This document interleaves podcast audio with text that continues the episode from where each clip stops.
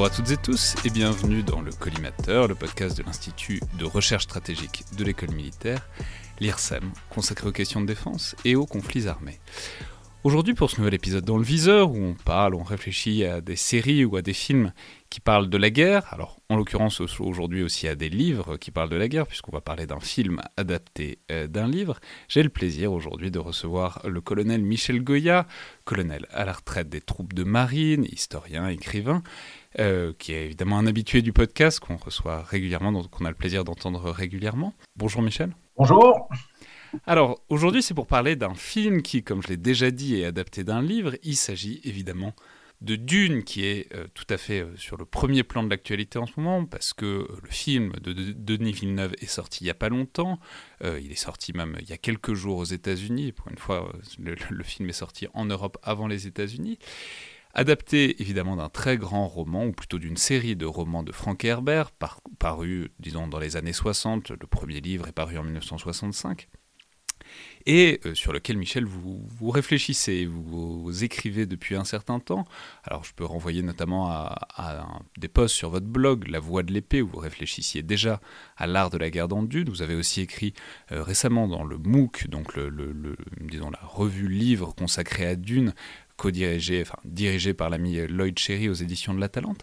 Alors, Michel, le, enfin, comment dire, la première question que j'aurais aimé vous poser, c'est d'une part, quand est-ce que vous avez découvert Dune, l'univers de Dune. Et puis euh, ensuite, qu'est-ce qui vous a intéressé en tant que militaire là-dedans? C'est-à-dire, qu'est-ce qui... Alors, parce qu'on peut dire que c'est une grande, une grande fresque SF, évidemment, euh, mais avec un imaginaire très guerrier, très féodal aussi. Qu'est-ce que, quand, quand vous l'avez découvert, qu'est-ce qui vous a titillé en quelque sorte dans, dans ce que contenait ce Dune de Frank Herbert? Alors, j'ai lu Dune le premier, parce que c'est effectivement une série euh, de, six signée de Frank Herbert, puis après ce sera exploité et surexploité ensuite par, euh, par d'autres. Euh, mais c'est vraiment le premier, premier livre qui est, que je trouvais particulièrement intéressant, que j'ai on peut longtemps. On peut le dire sans, sans, Voilà, chacun se fait son avis, mais quand même, le, premier est bien meilleur que tous les autres. Le deuxième, ça va encore un peu, et puis après, ça, ça, ça pique du nez assez nettement. Nous sommes d'accord. Euh, euh, mais c'est effectivement, c'est vraiment bien. Je l'avais lu d'ailleurs un peu, euh, quasiment en même temps que l'Iliade d'Homère, qui est un de mes livres préférés, où on retrouve quand même un certain nombre de, points communs. Mais oui, c'est ce qui m'a intéressé, c'est d'abord c'est un livre d'une grande richesse. grande richesse, c'est un univers euh, qui est particulièrement fascinant, quoi, qui est assez, euh, qui est complètement baroque, euh, mais qui est à la fois baroque et très cohérent dans, son côté baroque, et qui est, très, intéressant, qui est très complexe. Herbert a pratiquement inventé un genre, le genre de, de l'univers, l'univers cohérent et complexe, avec l'intérieur toute une série d'enjeux, d'enjeux politiques, euh, d'enjeux idéologiques, et puis d'enjeux militaires. Quoi. Alors après, c'est euh, côté, je dire, professionnel qui euh, m'a fait aussi intéresser à la manière dont, effectivement les choses se déroulaient. Comment fait-on la guerre, cet acte politique? Comment on le fait On le fait dans Dune? Mais voilà, mais c'est c'est ce mélange à la fois, comme je dit, c'est un monde féodal, c'est à la fois féodal et euh, futuriste. Euh, et ça donne quelque chose d'assez intéressant qui a été repris en réalité euh, par beaucoup d'autres auteurs. Hein. On trouve des éléments de Dune dans beaucoup, beaucoup d'œuvres de, science-fiction par la suite, hein, jusqu'à la guerre des étoiles. on trouve ces, ces éléments, les, la présence de héros, de héros particuliers. et le, présence, ce caractère un peu duel. Enfin, c'est, c'est, ça, ça, contient énormément de choses et voilà. Donc c'est, c'est, c'est mon livre de science-fiction préféré, très largement. Et puis, euh, euh je trouve ça très, euh, très intéressant. Alors, on et on y retrouve aussi oui, beaucoup de choses aussi qui, qui sont euh, utiles, intéressantes dans, dans l'art de la guerre. Hein. Bah, justement, c'est un art de la guerre assez subtil qui est décrit parce que c'est à la fois un monde alors c'est là que la, féodalité est pertinente parce que à la fois c'est un monde, plutôt un univers qui est fait par des grandes maisons, qui rappelle évidemment les grandes maisons nobles, disons, de, de l'époque médiévale au sens large, pas que médiévale d'ailleurs. Et en même temps, c'est aussi un monde où la guerre est en permanence présente, mais avec quelque chose de très 20e siècle en termes de transposition, qui est euh, la notion de tabou, la notion qu'il y a des armes interdites, qu'il y a des armes auxquelles il ne faut pas toucher. Alors ce sont des choses qui sont assez peu présentes d'ailleurs dans le premier livre, et aussi bien que dans le film, même s'il y a des références. Ce sont par exemple la, la, notion des atomiques, alors ce qui ressemble évidemment à des armes nucléaires, même si c'est pas aussi clairement décrit que ça. Et donc c'est une espèce de jeu de dialectique en permanence entre un monde qui évidemment est complètement baroque, fictionnel, qui en même temps prend des choses de l'histoire euh, occidentale au sens large, et pas qu'occidentale, parce qu'il y a des références orientales assez, assez appuyées aussi. Donc, euh, qu'est-ce que, disons, quels sont les points de transposition? Quels sont les trucs qui vous ont fait réfléchir? Peut-être, euh, commençons par là.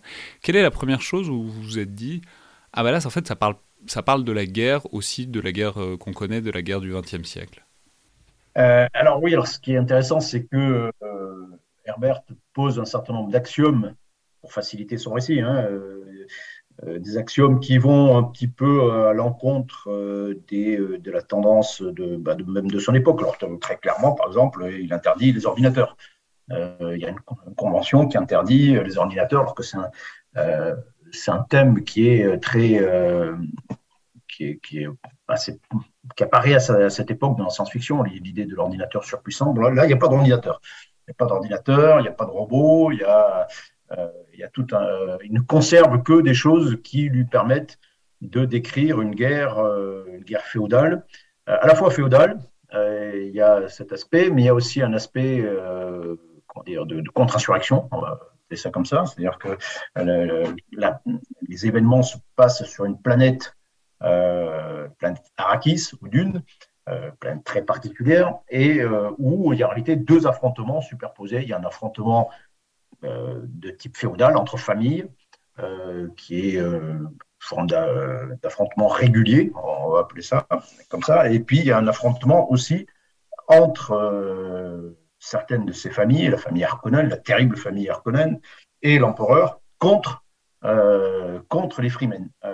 donc cette peuple, ce peuple qui vit, qui s'est adapté au milieu extrême de la planète Arrakis et qui, euh, vit sur place. Et là, là, on est dans une autre forme de conflit, euh, conflit de type contre-insurrectionnel.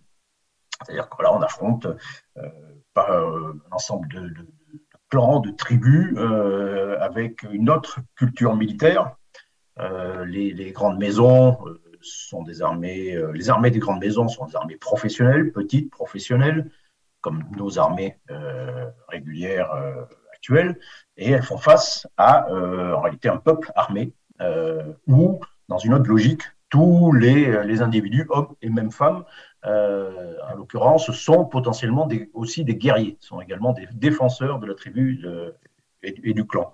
Et donc, on est dans une autre forme de, guerre, où lorsque j'ai commencé à écrire effectivement là-dessus, c'était, on y était en, plein, que ce soit en, Irak ou en Afghanistan. Bon, on y est toujours, hein, au Sahel, on est quand même un peu dans, euh, plus, le sable en plus, euh, on, est quand même dans quelque chose un peu, un peu d'équivalent. Donc c'est euh, aussi ce, cette forme de conflit très réalité très contemporaine qui qui apparaît dans, dans, le livre et qui qui est, qui est intéressante. Hein. Il y a, on voit bien que toute la logique, par exemple, de, de de cette petite armée. Les, armées des grandes maisons, ces grandes maisons dans, Dune, sont des petites armées par nécessité, parce que la guerre dans Dune, comme dans euh, l'Europe médiévale, ça coûte très cher. C'est très compliqué à organiser. Euh, donc, euh, on a des petites armées de, professionnels. Il faut passer par la guilde, donc c'est eux qui ont le monopole des transports pour pouvoir faire quelque chose. Donc, et ça, ça coûte également très cher. Et donc, on se retrouve avec voilà, toutes petites armées professionnelles qui font finalement, au fond, de la petite guerre, même si la trame initiale euh, euh dans Dune, avec la grande offensive Harkonnen euh, et l'empereur contre la famille Atride, est, une guerre totale, mais c'est une exception dans ce monde-là. et, mais ces, armées font, font de la petite guerre entre elles. Ces maisons s'affrontent ne s'exterminent pas, euh, parce qu'elles n'ont pas les moyens de le faire, euh, parce que politiquement, ce serait très compliqué également. Et donc, elles se font, voilà, se font des petites guerres, font des raids, elles font des, euh, ce qu'on appelle maintenant dans la nouvelle doctrine euh, la contestation. Euh, voilà, ce que je tendance à appeler de la confrontation, c'est de la petite guerre. On, fait pression les uns sur les autres pour obtenir des gains politiques. Bon. Et, et, cette forme de guerre se, retrouve confrontée effectivement à un peuple qui, lui, un peuple en guerre. Et là, c'est un peu on se retrouve un petit peu dans la même configuration que euh, les armées des princes 18e, enfin, euh, après la Révolution française, les, armées euh, des princes européens, petites armées professionnelles, face à la France révolutionnaire, et aux armées de masse de la France révolutionnaire. on est un peu dans cette configuration. C'est très vrai, et on voit très bien que c'est vraiment des armées. C'est l'habitude d'une guerre limitée et normée et structuré qui fait face à sur Dune, et c'est pour ça que c'est un endroit intéressant, au fait de la guerre totale, puisque c'est un peuple qui est en quelque sorte en lutte existentielle euh, totale, puisqu'il s'agit de lutter contre un envahisseur qui exploite sa planète et qui menace de la détruire.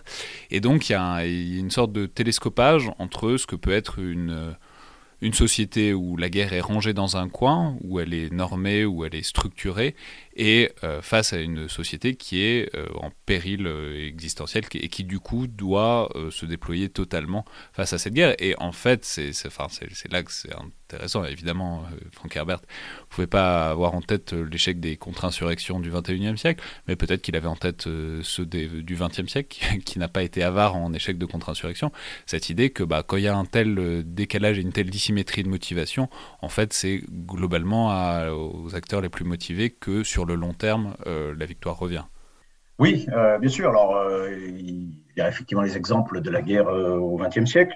Alors, il, mélange un peu, enfin, un certain nombre de choses. On voit très bien qu'il est inspiré par les Freemen. Ça ressemble beaucoup à la fois aux, Bédouins de l'Empire arabe, des créateurs de l'Empire arabe, mais aussi à la révolte, la, ce qu'on appelle la révolte arabe pendant la Première Guerre mondiale, et Herbert, notamment, était très, très influencé par, bah, le film Laurence d'Arabie, qui est sorti euh, juste quelques années avant euh, euh, qu'il écrive Dune, où donc on, retrouve un petit peu les, mêmes choses. Hein. donc, ces peuples du désert rendus forts par le désert. Donc, ça aussi, c'est une thématique propre à Herbert. Hein. c'est le milieu, le milieu qui fait la force, milieu extrême, donne, produit des euh, des, sociétés guerrières euh, particulièrement redoutables. Euh, et, donc arrive un sauveur enfin, arrive quelqu'un, un étranger, genre Laurence d'Arabie, qui suscite, qui utilise cette, force potentielle, qui est encore potentielle, pour, provoquer une, grande révolte et puis submerger les armées, les armées régulières ottomanes en l'occurrence pendant la Première Guerre mondiale, euh, qui sont complètement dépassés à la fois par la, force, la vigueur, comme vous l'avez dit, de, de, ces, guerriers, euh, par, mais aussi par leur nombre. C'est aussi une particularité, hein. c'est-à-dire que sur Arrakis, en réalité, on s'aperçoit qu'il euh, y a il y a des millions de guerriers face à des armées, des petites armées de quelques dizaines de milliers d'individus. Euh, on se retrouve avec des millions de, guerriers. Donc là, ça change la donne. Et ce qui change aussi la donne, d'ailleurs, c'est euh, sur, euh, sur, la guerre, la guerre, dans la guerre sur Arrakis, c'est aussi l'alliance entre ces guerriers et quand même une maison. C'est la maison, enfin ce qui reste de la maison Atride après l'offensive de l'empereur et des Harkonnen. Ouais, bah alors là, on, spoil évidemment allègrement, mais on va, on va, partir du principe que tout le monde a vu ou, lu le, le, Dune de Frank Herbert. Mais simplement, effectivement, et, c'est ce qui est intéressant, c'est que vous soulignez, notamment, je crois que c'est dans votre page de blog, qu'en fait, c'est pas évident. Euh, il y a une espèce d'orientalisme, de truc de, ah, ces, peuples qui sont euh, coincés au fin, au fin fond des sables, c'est ça qui les rend si durs et si redoutables. Vous soulignez que, bon, oui, enfin, non, en fait, si on regarde euh, de d'une manière ah, générale. C'est un peu plus compliqué que ça. Oui. Ouais, c'est pas particulièrement l'environnement qui fait le caractère belliqueux et que effectivement on peut. Enfin, la, partie réaliste, c'est disons l'alliance entre un, milieu, un peuple et une motivation extérieure, notamment en l'occurrence d'origine, enfin de nature mystique, qui provoque euh, la, disons, le déferlement de puissance militaire, plus qu'un truc complètement essentiel dans un milieu aride et extrême qui, provoquerait des, qui créerait des guerriers euh, d'élite. quoi. Oui, alors c'est un thème qui est présent chez, chez Herbert, hein, que lui-même a appliqué dans sa propre famille. Hein. Il a eu une éducation, enfin, il a donné une éducation particulièrement euh, dure à ses enfants, et euh, d'ailleurs, globalement, ça s'est pas forcément bien passé. Euh, mais, mais oui, il, les a lâchés en plein milieu du Sahara pour voir ce que ça devenait? Non, enfin, je sais pas. Je crois que, enfin, il était, il, est, il, est, aussi un peu, comment dire, dans, il est d'une époque pour le coup, où on croit que l'on peut modeler l'individu. Euh, on est encore dans cet esprit très euh, issu du behaviorisme que l'individu peut être euh, modelé, peut devenir très différent en fonction des, stimuli, des stimuli qu'il reçoit. Donc c'est un thème qui est très, très courant à l'époque. et donc lui, va, je crois qu'il va appliquer, je crois qu'il utilisait des détecteurs de mensonges pour pour l'éducation de ses, euh, fils. Euh, bon, bref. mais euh, on retrouve cette idée d'ailleurs dans d'autres ouvrages de Herbert, dans Toussadi, etc. Cette idée, voilà, un milieu extrême produit des individus forts. On va appeler, ça comme ça. C'est pas complètement idiot, euh, mais c'est pas suffisant. Je veux dire, déjà, il y a effectivement il y a des exemples de peuples adaptés à leur milieu extrême, mais euh, d'abord qui n'ont pas donné des armées de conquérants. Euh, les peuples, je sais pas moi, les, peuples indiens, amazoniens n'ont pas déferlé sur euh, l'Amérique. les Inuits n'ont pas, pas conquis, n'ont pas conquis le monde. C'est-à-dire que même on se retrouve dans une situation où ces peuples sont tellement incrustés dans leur milieu et sont tellement obligés. Enfin, c'est, une lutte souvent de, de, tous les instants de, pour simplement survivre que euh, voilà, ils, ne développent pas forcément d'autres euh, d'autres capacités. Et hors de leur milieu, souvent, ils sont complètement euh, déstabilisés. C'est un phénomène courant. Mais comme, comme vous le disiez, dans, dans Dune, ce qui fait ce peuple, en réalité, c'est une sorte de boîte de Pandore et qui reste un tas de puissance un peu latente. Mais la boîte est ouverte par l'arrivée du Messie, qui a été élu d'un Messie, qui lui-même, euh, dans la, venue, a annoncé au préalable, euh, les, esprits ont déjà été préparés euh, par l'ordre mystico-politico-mystique des, des et donc cette idée de l'arrivée d'une sorte de surhomme qui et ce surhomme, c'est donc Paul Atreides, survivant miraculeux de la, grande attaque des, des Harkonnen. Mais donc il y a le Messie, il y a des Atrides qui, euh, qui survivent à cette attaque et qui apportent leur pure compétence euh, militaire aussi, hein, on l'oublie. Il y a les atomiques, euh, on en parlait, donc il y a aussi les Paul Atreides réussit à récupérer, remettre la main sur le stock d'armes nucléaires quand de la famille, ce qui est quand même un, atout relativement important. Et c'est en réalité, on peut, on parle par exemple de combat couplé, c'est-à-dire que quand on associe des forces irrégulières, comme des des Freemen à des forces régulières et ça donne effectivement souvent un mélange qui est relativement efficace. Euh, et tout ça, c'est ce cocktail qui donne une puissance, euh, d'un seul coup, une puissance phénoménale. C'est un petit peu, je parlais de la France révolutionnaire, où voilà, la France révolutionnaire, ses armées immenses, d'un seul coup, on est capable de mobiliser des centaines de milliers d'individus, euh, ce qui ne se faisait pas jusque-là, des individus motivés, avec une forte idéologie, puis vous rajoutez Napoléon dessus, euh, quelques, techniquement quelques armes euh, nouvelles, le système Griboval euh, d'artillerie, etc. Enfin, et vous, vous obtenez d'un seul coup une, un mélange, une sorte de conjonction de planètes, un mélange phénoménal qui permet, à l'occurrence à l'époque, de conquérir l'Europe pratiquement, et dans le cas de, de Dune, ben, de, de, mettre à bas complètement l'ordre existant, de renverser l'empire et puis même de conquérir euh, par, la, par, la, suite l'empire. Donc là, il y a ce, mélange euh, qui, euh, de, facteurs matériels, culturels, idéologiques, qui d'un seul coup renverse un petit peu la table.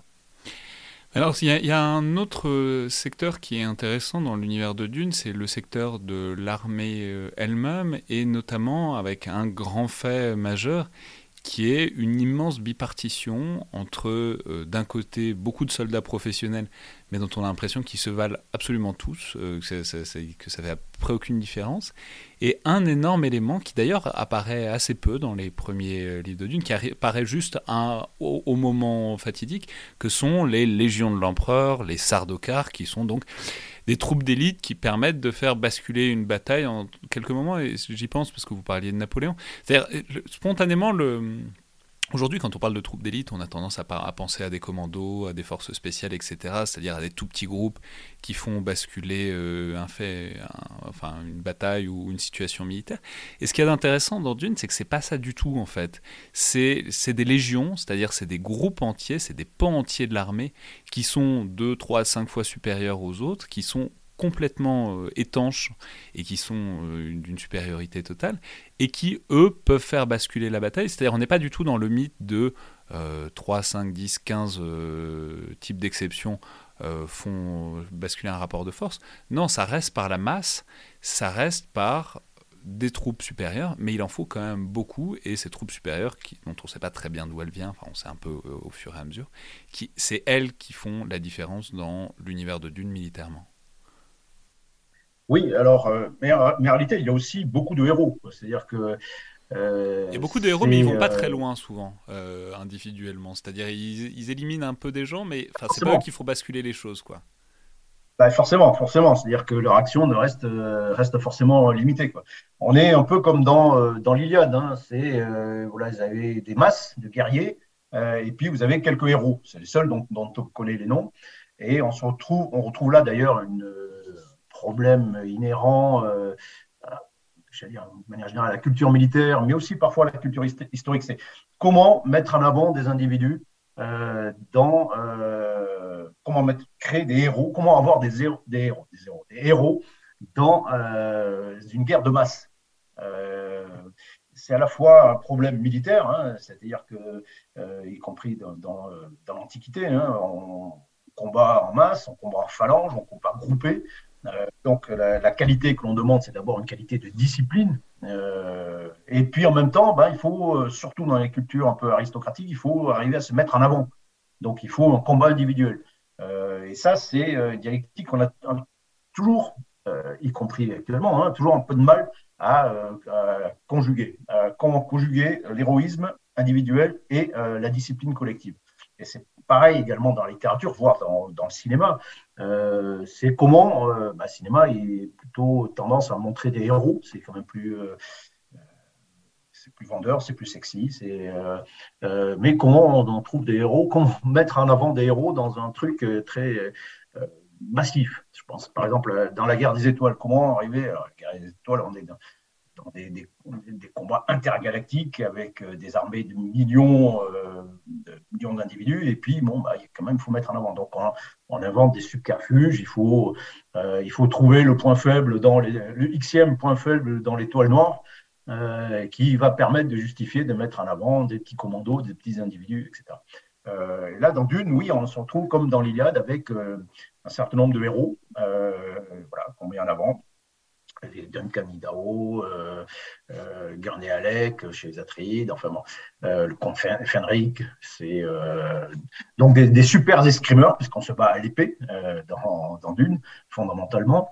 et en même temps, oui, ben, le combat à l'épée tout seul, ça, ça, gagne pas, les guerres. Quoi, et donc, il, faut, il faut introduire un élément intermédiaire, c'est-à-dire qu'il faut, euh, on introduit effectivement des troupes d'élite euh, qui font la différence euh, véritablement sur le champ de bataille. ce sont les Sardaukars de l'empereur, dont d'ailleurs on peut se demander si comment il peut les utiliser, parce que chaque fois qu'il les utilise, il trouble l'équilibre politique et ça suscite de grandes réactions. Donc, globalement, on peut se demander à quoi sert finalement cette armée. Bon.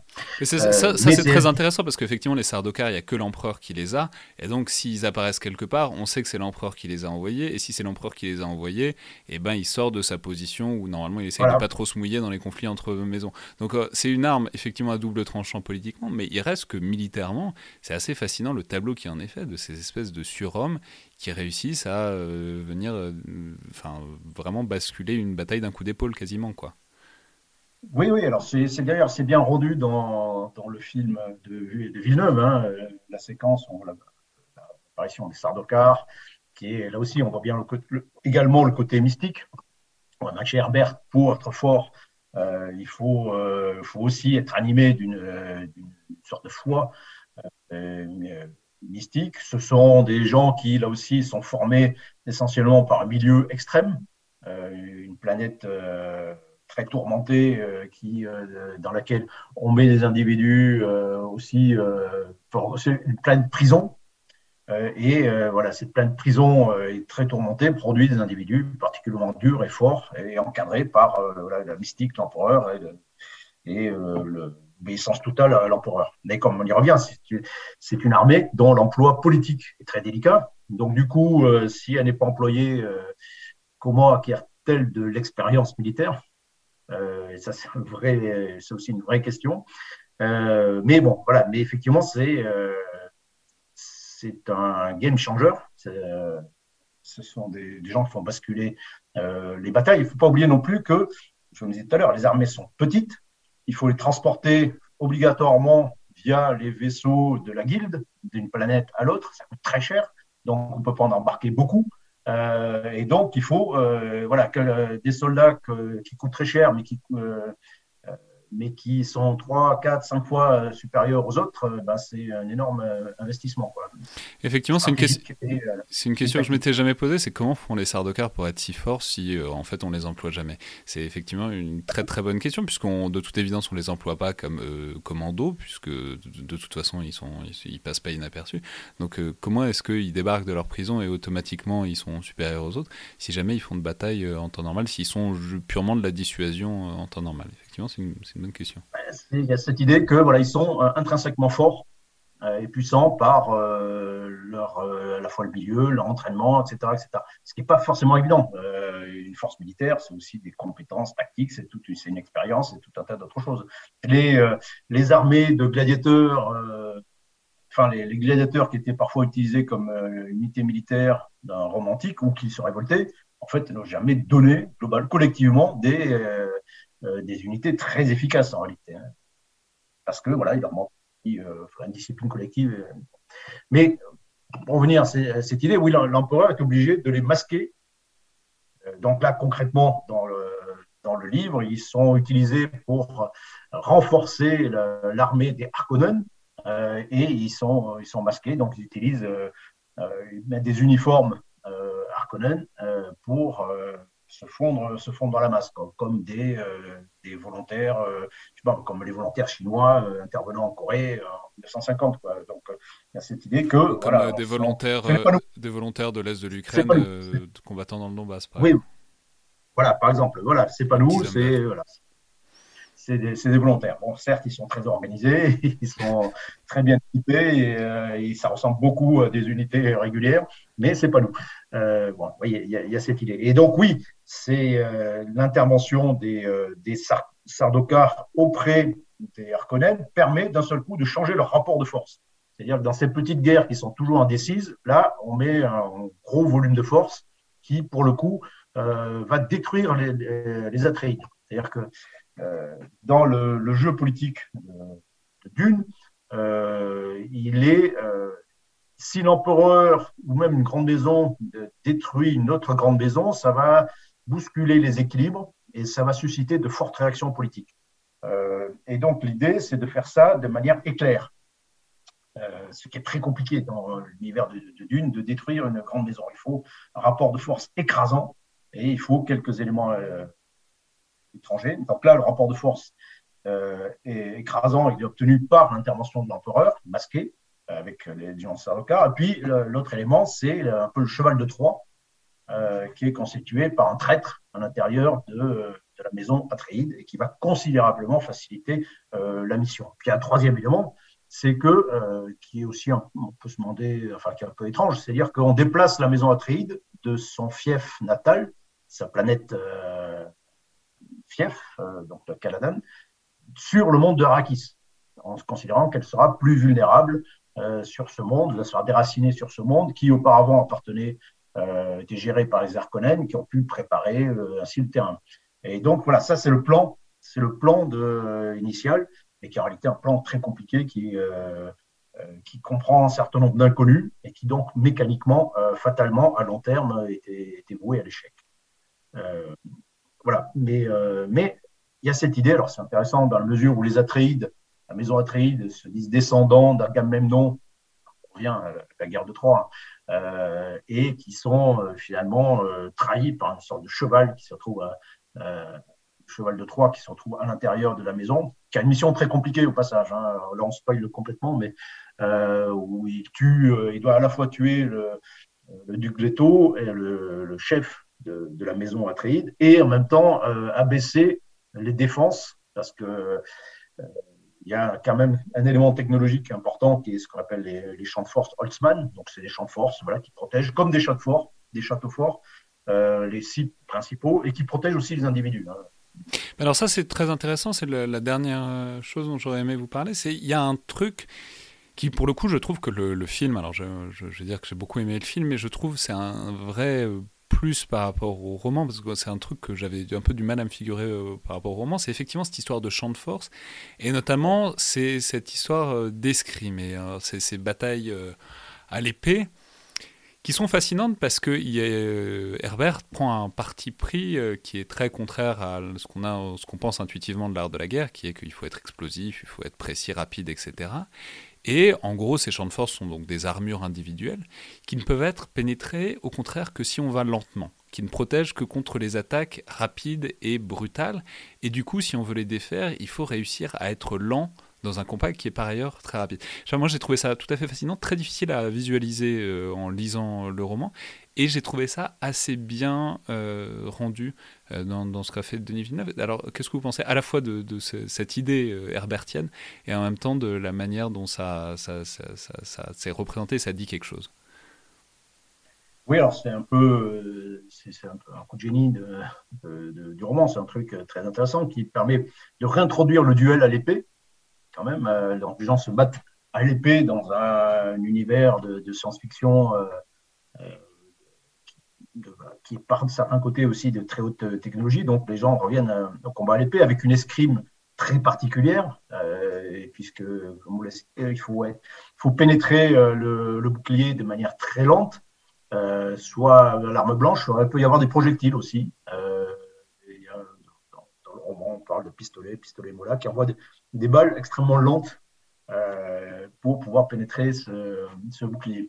Euh, et donc, ça, réduit effectivement l'art du combat, pas l'art de la guerre, mais l'art du combat à euh, du combat rapproché, qu'on pourrait imaginer aussi collectif, hein, pour imaginer combat de phalange, etc., mais qui introduit une, une escrime particulière. Alors, ce qui est intéressant, c'est que ces boucliers n'opèrent pas dans le désert, dans le désert d'Arakis. Sinon, ils énervent les, les gros vers euh, les vers géants, et c'est jamais une bonne idée d'énerver un, ver géant. Euh, et, donc, par exemple, les freemen ne se battent pas selon, euh, n'utilisent pas de bouclier et ne se battent pas selon cette escrime. ce qui leur donne d'ailleurs un avantage, pour le coup tactique, face à des, des soldats, Harkonnen ou Sardokar, etc., qui eux sont formés à cette escrime inverse. Et donc eux se battent de manière tout à fait, tout à fait classique. Euh, mais c'est et puis c'est oui effectivement c'est bien rendu. C'était bien rendu plutôt. J'aimais bien ça aussi dans le film de Lynch, dans la version de David Lynch. Euh, et ça c'est euh, mais ça oblige voilà à vraiment du vrai duel avec des, combats très rapprochés. Il faut vraiment que les, individus soient vraiment en contact. Ils doivent se toucher véritablement pour pouvoir arriver à, se porter des coups euh, des, coups. Au passage, ça rend, euh, ça rend le combat très compliqué aussi. Hein. C'est-à-dire c'est très, euh, c'est très compliqué de tuer, de, tuer des combattants adverses dans Dune. c'est la, défense, d'une manière générale, l'emporte très largement sur, sur l'attaque. Donc ça, au niveau individuel, ça, ça, ça rappelle évidemment les, les, les grandes armures armures très sophistiquées euh, de, la fin du, Moyen Âge, où il est très compliqué de, et où en réalité très compliqué de tuer un, chevalier. Euh, si on veut vraiment le tuer physiquement, il faut trouver un interstice dans le, il faut généralement le mettre à terre et puis trouver un, interstice dans, dans la chevalerie. Au moins, et encore, et, sachant que les chevaliers à l'époque ont une autre protection qui est une protection sociale. Quoi. il suffit qu'ils lèvent la main et qu'ils disent rançon, je paye, et puis la guerre, s'arrête là. Donc les chevaliers meurent relativement peu, sauf dans des grands certaines batailles, mais meurent relativement peu au, Moyen Âge. C'est finalement un peu le cas aussi dans, Dune. C'est dur. Euh, c'est dur de, tuer un combattant, un combattant adverse. Euh, et c'est dur, de, pour le coup aussi, de, de, faire de grandes batailles. C'est dur de gagner des batailles. C'est dur de gagner des guerres. Donc normalement, c'est des choses qui peuvent euh, durer très longtemps. mais dans le livre, même quand, quand Paul Atreides devient le grand messie, le grand leader des, euh, des, Freemen euh, et qui mène une guérilla. C'est une guérilla qui dure pendant cinq ans euh, avant d'arriver, d'amener aux conditions qui vont permettre d'avoir une bataille décisive, une nouvelle bataille décisive. C'est très vrai.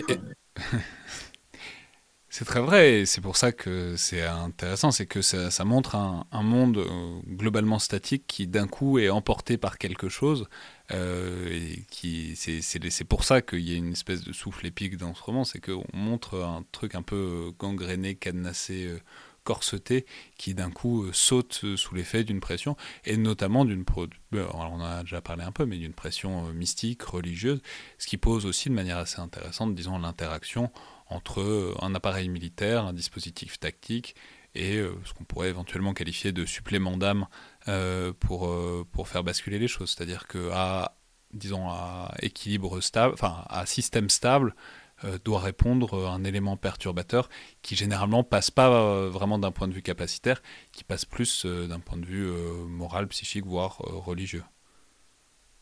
Oui, c'est, bah, je reviens un peu à cette métaphore de, la Révolution française. C'est-à-dire que d'un seul coup, euh, les armées sont aussi des, sont des, des, structures socioculturelles hein, euh, euh, qui, reposent également sur un certain nombre de présupposés. au moment du XVIIIe siècle, on est encore dans, dans, un système aristocratique où l'aristocratie se réserve le monopole, même pas de l'emploi de la force, mais de, le monopole de certaines valeurs.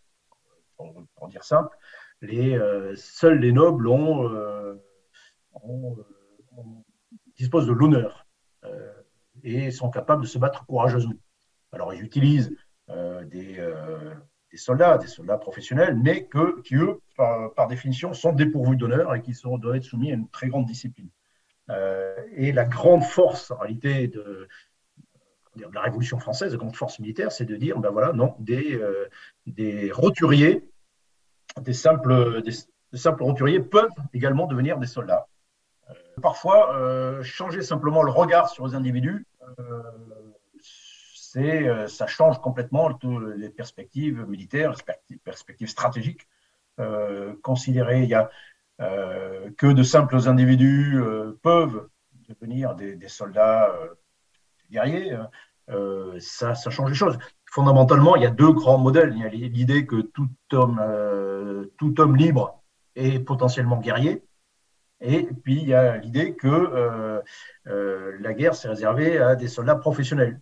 Et donc, ces individus libres et citoyens, ils payent l'impôt. A l'État qui, lui, va, avec cet argent, disposer de soldats professionnels qui, eux, vont faire la guerre. Donc, ces deux modèles qu'on retrouve encore, hein, même dans, dans l'éthos un peu américain, il y a cette idée du, euh, du, milicien, euh, du, soldat, du soldat citoyen qui prend son arme, qui va faire la guerre, par exemple. Euh, mais dans d'autres cultures plus, européennes, notamment, c'est intéressant d'ailleurs, c'est pendant la guerre de 100 ans, notamment, qu'en France, on, décide de, passer d'une logique à l'autre et de professionnaliser complètement l'armée, de réserver l'acte militaire à certains individus particuliers. Euh, mais quand on change d'un seul coup de, bascule, euh, ben, on se retrouve effectivement avec euh, d'autres logiques. Quand on envoie des petites armées, soldats professionnels combattre en Afghanistan, dans des provinces pashtunes où globalement il y a encore une culture guerrière et vous avez à peu près 10 millions d'hommes jeunes prêts à porter les armes, ben, c'est forcément ça devient très compliqué. Euh, c'est euh, on a cette logique aussi, c'est une logique d'éloignement, sur la professionnelle qui peuvent partir combattre loin face à une, force Carl Schmitt appelle tellurique, des gens sur place qui ont les pieds ancrés, mais qui sont qui défendent leur terre et qui ont une culture guerrière et qui sont nombreux. On y revient aussi.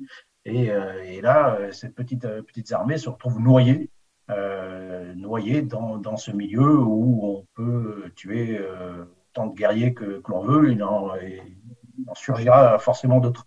Euh, et, c'est ce qui se passe sur Arrakis, quoi. Cette différence que cette force après est employée pour sortir de la planète et pour conquérir l'univers. ce qui arrive quand même exceptionnellement et ce qui arrive aussi assez rarement euh, dans le monde réel. Euh, merci beaucoup Michel Goya, donc je renvoie évidemment au roman euh, de Frank Herbert, au film de David Lynch qui date un peu plus, mais dont vous l'avez dit, enfin par ailleurs, voir les, faut le voir plutôt avant le film de Denis Villeneuve, c'est mieux, mais, mais, mais c'est aussi tout à fait intéressant et c'est assez réussi à certains points de vue. Et puis évidemment ce très grand film, je trouve en tout cas, de Denis Villeneuve qui doit être encore en salle très largement et qui à mon avis va être à voir, à revoir, et puis on vient d'annoncer à l'heure où, on enregistre qu'il y aura une deuxième partie, ce dont on ne peut évidemment que se réjouir vivement. Merci beaucoup Michel. Merci à vous.